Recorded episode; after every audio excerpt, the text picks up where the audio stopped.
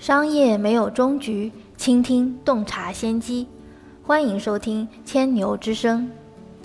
大家好，这里是阿里新零售内参千牛之声，我是千牛头条小二牛康康。每天让我们一起听见新零售。今天的音频是关于阿里巴巴与星巴克达成新零售全面战略合作的重磅消息。二零一八年八月二日，阿里巴巴与星巴克在上海宣布达成新零售全面战略合作。阿里巴巴 CEO 张勇当天表示，星巴克通过一杯咖啡来到中国，而阿里巴巴和星巴克因为共同的愿景走到一起，双方对战略合作抱有更宏大的愿景。那么，阿里巴巴与星巴克究竟会怎样开展合作？请听阿里集团 CEO 张勇现场的演讲音频。这个各位 Starbucks 的伙伴 Kevin、Blinder，呃，所有的 Starbucks team，还有今天所有的媒体朋友们，大家上午好。这个。这个非常欢迎大家来参加这个今天啊，特别是媒体界的朋友们参加今天我们阿里巴巴跟 Starbucks 我们的战略合作这个整个的这个宣布的仪式啊。其实我们对这一天已经盼望了很久了啊。我们过去的这个差不多一年的时间，我们一直在热烈的讨论和做各种的准备。今天我想是一个重要的里程碑啊，我们终于啊走到一起来宣布我们阿里巴巴集团和星巴克中国的。我们在广泛全面意义上的一个战略合作，其实，在今天以前啊，我在媒体上已经看到很多新闻在传啊，说这个饿了么呃，饿了么要帮星巴克开始送咖啡了啊，这个，然后我想，当我们很多媒体朋友收到邀请的时候，肯定也想啊，这个原来今天要宣布这个事儿了啊，这个从此可以在网上订咖啡，有饿了么来送咖啡了。但是我特别想告诉大家啊，其实我们的合作远远不止于此。当然，网上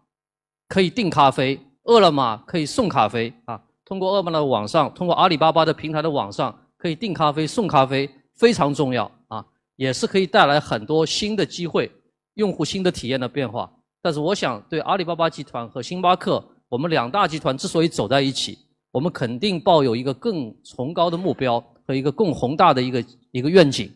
啊。今天我们两个集团走到一起。啊，我言简意赅把这个我们合作的一个基本方向跟大家报告一下。对阿里巴巴集团来讲，绝对不是说我们只是希望能够帮助啊这个我们星巴克的伙伴去通过网上预订啊地面配送送一杯咖啡。我们一直在想的问题是如何利用我们的整个的数字化的这个网上平台、数字化的线下的基础设施，能够帮助整个星巴克。能够走向一个真正的数字经济时代的数字化营运和消费者这个何时何地啊无缝的这种连接和无缝的这种互动的场景，这个是我们所大家共同追求的起点。当然，除了在业务上啊，我们在战略上有很多的共同点，有很多的追求。我想，我们更重要的一点是看到了我们共同追求的东西都是能够给消费者带来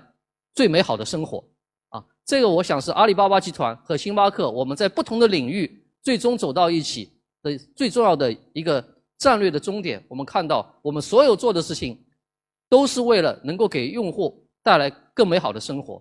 阿里巴巴的新零售，大家都在谈论新零售这两年，其实我一直说新零售是手段，新零售的目的是什么啊？新零售的目的是带来新一代的消费，带来新一代的生活方式，从新零售。走向新生活，走向新消费，走向新的生活方式，这是阿里巴巴集团通过技术来改变商业，来改变每个人的生活，我们所梦寐以求的。同时，我想星巴克通过一杯咖啡啊，来到中国啊，这几年飞速的发展，为什么受到那么多的中国用户的欢迎？也是因为它不仅仅是一杯咖啡啊。待会儿 Kevin 会介绍星巴克的理念，星巴克的文化啊，The Third Place。